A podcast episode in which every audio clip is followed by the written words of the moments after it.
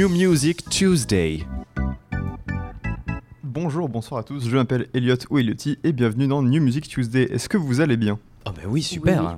Oui. Eh ben moi aussi ça va bien, c'est la saison des fêtes, c'est la fin des partiels, c'est la fin de l'année et ça veut surtout dire que c'est bientôt 2024 ou comme chaque année on va se dire ouais New Year, New Me et où ça va pas marcher du tout. Mais entre tous ces New Year, New Me qui marchent pas, il y a aussi de la New Music et en 2023 et il y en a eu beaucoup de la New Music. C'était la première année où de janvier à décembre j'ai essayé de me tenir au courant de tout ce qui sortait et d'écouter le plus de projets pros- possible pour me faire un esprit critique, ce qui me fait arriver, selon mes comptes, à plus de 250 albums sortis en 2023 écoutés. C'est beaucoup. Et, et parmi tout ce beau monde, il faut savoir choisir ses préférés, ceux qu'on oubliera dans les tréfonds des abysses et ceux qui vont continuer de tourner dans nos playlists à jamais. Et aujourd'hui, pour cette dernière de l'année 2023 dans New Music Tuesday, je vous propose de découvrir les 5 albums, 5 EP, 5 mixtapes que j'ai le plus aimé cette année et que je ne peux pas vous conseiller assez d'écouter pour essayer d'amener un brin de fraîcheur à votre playlist. Et je vous préviens tout de suite, il y a un genre musical récurrent, je dirais. En numéro 5, un disque complètement fou d'un groupe anglais que j'ai découvert cette année, mais surtout un groupe que j'ai eu la chance de voir en live ici même à Bordeaux. Je veux bien sûr parler de Homonolis, le deuxième album de Squid. Squid, c'est 5 gars de Brighton qui étaient au conservatoire ensemble et qui se sont dit faire du jazz, c'est bien, mais venez, on fait du punk plutôt. Et de cette union naît Homonolis, un projet absolument survolté qui part dans tous les sens. Sur 8 chansons, c'est 40 minutes de bordel, absolument hypnotisant, où des instrumentales de rock dramatique se font aussi bien accompagner de trompettes et de violons que de synthés électriques et, et de guitares qui niquent tout, puisque les membres du groupe sont tous multi-instrumentalistes et s'en vantent très fort, ce qui fait qu'en live on les voit switcher entre plus d'une dizaine d'instruments pendant tout le show. Ça nous propose une fusion chaotique entre du punk énervé, du rock carrément glamour à la Bowie, de la fusion jazz électrisante, de la new wave sous 500 mg de cocaïne. En un mot, commençant, cet album est bourré de surprises. Le rythme est incroyable, il maîtrise les crescendo comme jamais, le chanteur est un monstre qui gueule à s'en briser la voix et qui ensuite chante avec une voix au perché comme si de rien n'était. Le tout pour 8 chansons triomphales, psychédéliques et entraînantes comme jamais. D'ailleurs, si comme moi vous avez la chance de les voir en live et si comme moi vous avez la chance d'être à 5 mètres de la scène littéralement, prévoyez des bonnes chaussures pour le pogo puisque à l'image de la musique, le public défonce sa mère. On écoute tout de suite l'outro de Swing in a Dream, l'intro de ce projet.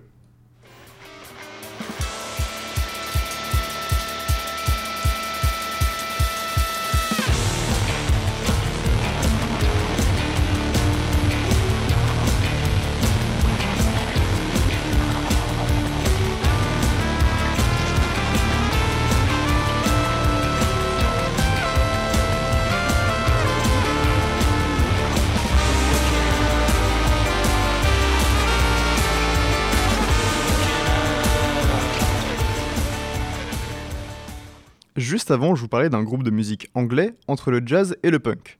Donc pour mon numéro 4, pour changer, je vous parler d'un groupe de musique anglais entre le jazz et le punk. Qui se ressemble, s'assemble, j'ai nommé Maruja. Alors, c'est bien gentil de de mettre deux groupes similaires comme ça côte à côte, mais qu'est-ce qui rend l'album de Maruja meilleur que celui de Squid? Eh bien, cette EP de 4 titres, nommé Knokarea, est le premier EP de Maruja. Le premier EP de Maruja. 4 titres. Et c'est mon quatrième projet préféré de l'année. Est-ce que vous réalisez à quel point ce groupe est prometteur? Bon, déjà, si l'énergie de Squid était à 10 sur 10, celle de Maruja est à 42, et cette EP fait tout dans les extrêmes. C'est une fusion pure et dure de punk violent, grandiose et rebelle, avec de la fusion jazz qui vient rajouter une dimension chaotique à l'EP. Puisque, en gros, on a l'impression que sur chaque chanson, le trompettiste et le guitariste se battent pour savoir qui sera le plus bruyant et le plus épique, et à chaque fois, ils se font baiser par le batteur. Tout cet album est techniquement impressionnant. C'est dramatique, c'est grandiose, on dirait de la musique de film. Le vocaliste hurle dans le vent et dans un instrumental sans pitié, comme s'il était seul au monde à crier sa lamentation. Les instrumentales sont folles, les solos sont somptueux, et sur 4 chansons et 18 minutes, il n'y a pas une seule seconde où je ne suis pas tout simplement bluffé par l'énergie, l'ambition et la puissance de cette EP qui est renversant. Et je rappelle que c'est leur première putain de sortie. Et je suis déjà autant sur le cul que ça. Cette EP est bourrée de surprises, et les courts extraits ne lui feront pas justice, mais je vous passe une courte partie de Thunder, qui est l'intro de l'EP, et c'est peut-être ma chanson préférée de l'année, si c'était pas pour une autre chanson qui viendra après. En tout cas, je vous en conjure, allez tout écouter, c'est la définition même d'une dinguerie.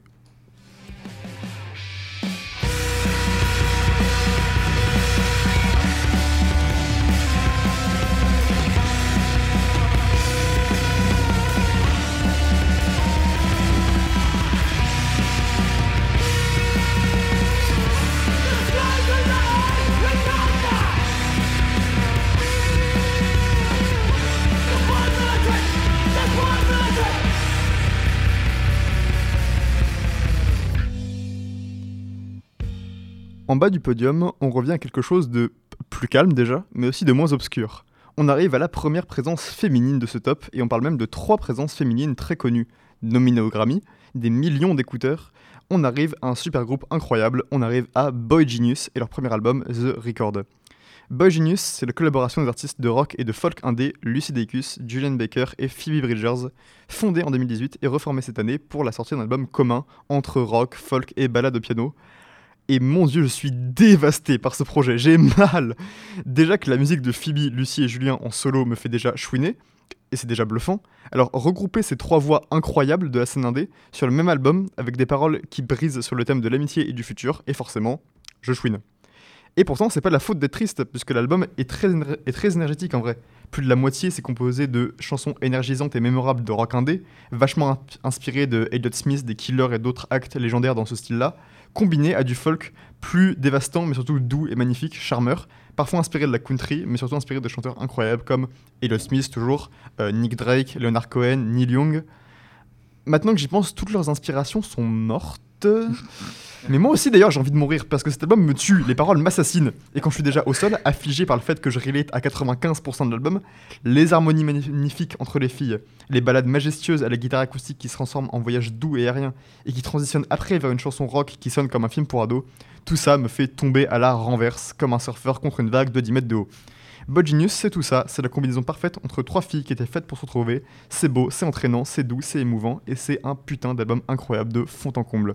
On écoute tout de suite Not Strong Enough, et comme dit précédemment avec c'est ma chanson de l'année, tout simplement. Elle est incroyable, dansante, émouvante, entraînante, et me tue. Je relate à toutes les paroles sans aucune exception, j'ai regardé, et tout, tout est trop bien cette chanson, mais juste écoutez plutôt.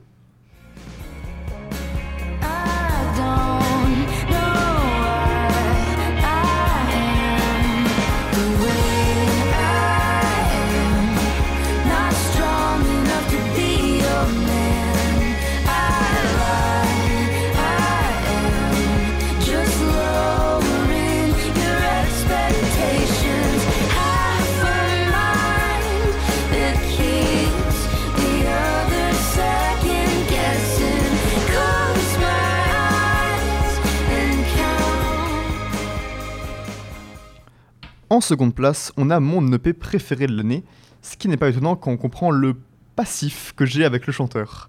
Je vous parlais il y a de ça deux semaines de Wilbur Soot, un musicien de folk indé devenu célèbre pour être euh, YouTuber Minecraft à ses heures perdues. Et je vous racontais que j'étais fan de ce mec-là depuis des années, et j'étais surtout extrêmement fan du groupe qu'il avait formé. Ce groupe s'appelle Lovejoy, et leur troisième EP, Wake Up and It's Over, est pour moi le meilleur EP de l'année, et c'est purement une question de fanboy. Parce que pour quelqu'un qui a été là dès le jour 1 de la création du groupe Lovejoy, quelqu'un qui a torché leurs deux premiers EP de fond en comble, ce troisième est d'extrêmement loin et sans aucun débat le meilleur projet que Wilbur n'ait jamais sorti. Sur C-Track, on retrouve toute l'essence et toute l'inspiration de ce qu'a fait Lovejoy Lovejoy. Des chansons de rock indé et de rock garage purement british qui baignent dans la culture des Arctic Monkeys, des Strokes, de Crywonk, des Los Campesinos. Le tout avec une dimension souvent pop dans les refrains et qui sonne comme du rock de surfeur, selon mon père, mais sur cette EP, ils, ajoutent à ça, une fois n'est pas coutume, une dimension plus punk à tout l'album, avec des lignes de basse plus sombres, de la batterie qui défonce absolument tout, de la guitare ambitieuse et mélodieuse, et l'ajout de synthétiseurs et de trompettes dans le mix, qui fait de ce rock de surfeur quelque chose de beaucoup plus ambitieux et de beaucoup plus entraînant. Tout est bien, tout. 6 chansons, les 6 sont quasiment au même niveau, aka 10, et toutes les paroles et performances vocales de Will sont les meilleures qu'il ait jamais faites en 4 ans de fanboyisme acharné de ma part, J'étais littéralement en train de sourire comme un débile pendant 25 minutes à ma première écoute. Wake Up and It's, Wake Up and It's Over, en un mot commençant, c'est juste la réalisation de tout le potentiel Call of Joy à mon goût. Et à mon avis, ils n'en ont toujours pas fini avec nous, car cet album est énergique, attachant, grisant, et surtout montre bien la fin qu'a le groupe et qui ne risque pas de s'arrêter, selon moi. Surtout quand en deux ans, on passe de YouTube Minecraft à scène de Coachella. On écoute tout de suite Portrait of a Blank Slate, selon moi leur meilleure chanson ever. I'm pretty cool and she gets her know.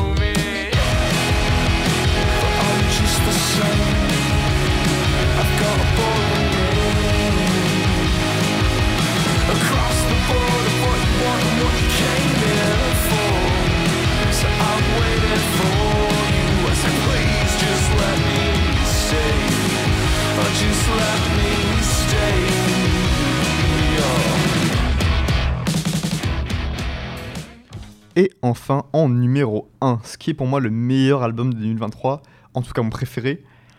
Quand il est sorti en février dernier, il n'y avait pas encore beaucoup de sorties qui m'avaient frappé encore. Du coup, il était monté automatiquement premier. Dix mois après, malgré la concurrence de Squid, de Maruja, de Boy Genius, de Lovejoy, de plein d'autres, aucun album ne m'a autant frappé et je n'ai joué aucun autre album autant que le sixième album du groupe Paramore, This Is. Cet album me rend heureux. Pourquoi il me rend heureux? Parce que quand je pense au rock emo des années 2000 et tous ces grands représentants, genre Panic at the Disco, Avril Lavigne, Fall Out Boy, Blink-182, je me dis que tous ces gens-là qui ont émergé de ce courant alternatif emo ont eu leur prime à cette époque-là. Et aujourd'hui, pour beaucoup, ils peinent à retrouver l'énergie qu'ils avaient à l'époque. Du coup, je suis très heureux quand je réalise que le prime de Paramore, c'est maintenant. À 35 ans, ils ont plus les mêmes sonorités qu'à l'époque, mais ils ont la même rage, la même passion, le même charisme. Et This Is Why, c'est une célébration haute en couleur de qui ils sont devenus. Pendant 10 chansons, on, on explore le mal-être de la pandémie et des relations du trio sur des chansons punk dansantes, électriques, qui ont la rage d'un groupe de rock provocateur, mais aussi la prétention d'être bourré de refrains mémorables qu'on a envie d'hurler entre des chansons critiques, des abrutis de droitards durant le Covid ou des misogynes sur l'instrumental punk aux petits oignons, vous aurez des chansons touchantes de la chanteuse Hayley Williams écrites pour son compagnon, le guitariste Taylor York.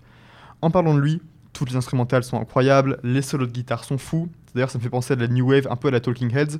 Le batteur nique tout pendant l'intégralité de l'album, la basse ajoute de la texture et les passages de synthé qui rappellent le dernier album est juste tout est bien, tout cet album est trop bien. Si je peux pas J'arrive pas forcément à écouter des artistes comme Squid ou Boy Genius chaque jour de ma vie non plus, sinon je me lasserais. Je peux écouter This Is chaque jour. Et d'ailleurs, c'est tout simplement mon album le plus écouté de l'année, tout confondu. Il, est tellement addictif, bourré de personnalité, de charisme, de l'immense voix d'Ellie Williams et des meilleurs refrains de l'année sur n'importe quelle chanson rock sans débat. Et c'est pour ça que This Is Why est mon album de l'année 2023. Blague à part, c'est la première année où j'ai écouté autant de musique et je suis extrêmement content d'avoir découvert tant d'artistes excellents et tant de bons albums, car ça m'a vraiment énormément apporté personnellement, pour plein de raisons et je suis surtout super content de pouvoir maintenant partager ces découvertes avec vous sur les ondes de Radio Campus. Je vais pas m'éterniser plus ici et je vous souhaite de bonnes vacances, de bonnes fêtes et on se retrouve l'année prochaine pour parler des premières sorties de 2024. En attendant, je vous laisse sur This Is Why, le premier single de l'album This Is Why. Stay Lottie, ciao à tous.